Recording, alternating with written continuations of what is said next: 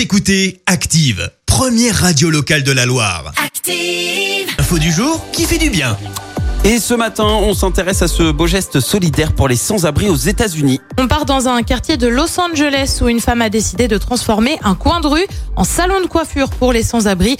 Dans ce quartier de Los Angeles, connu comme la capitale américaine des sans-abri, elle propose aux SDF des relookings, des coupes de cheveux, mais également de la nourriture à des SDF. La petite structure est composée de coiffeurs bénévoles, mais aussi de stylistes de cette équipe qui sont un peu plus que ça. Ils ont aussi un rôle de thérapeute pour les sans-abri. Ces derniers se confient beaucoup auprès des volontaires. La créatrice, qui s'appelle Shirley, a elle-même dû affronter un traumatisme. Après le décès de son fils, elle a cherché à redonner du sens à sa vie. Elle s'est alors lancée dans la distribution de repas aux sans-abri et s'est vite attachée à cette communauté.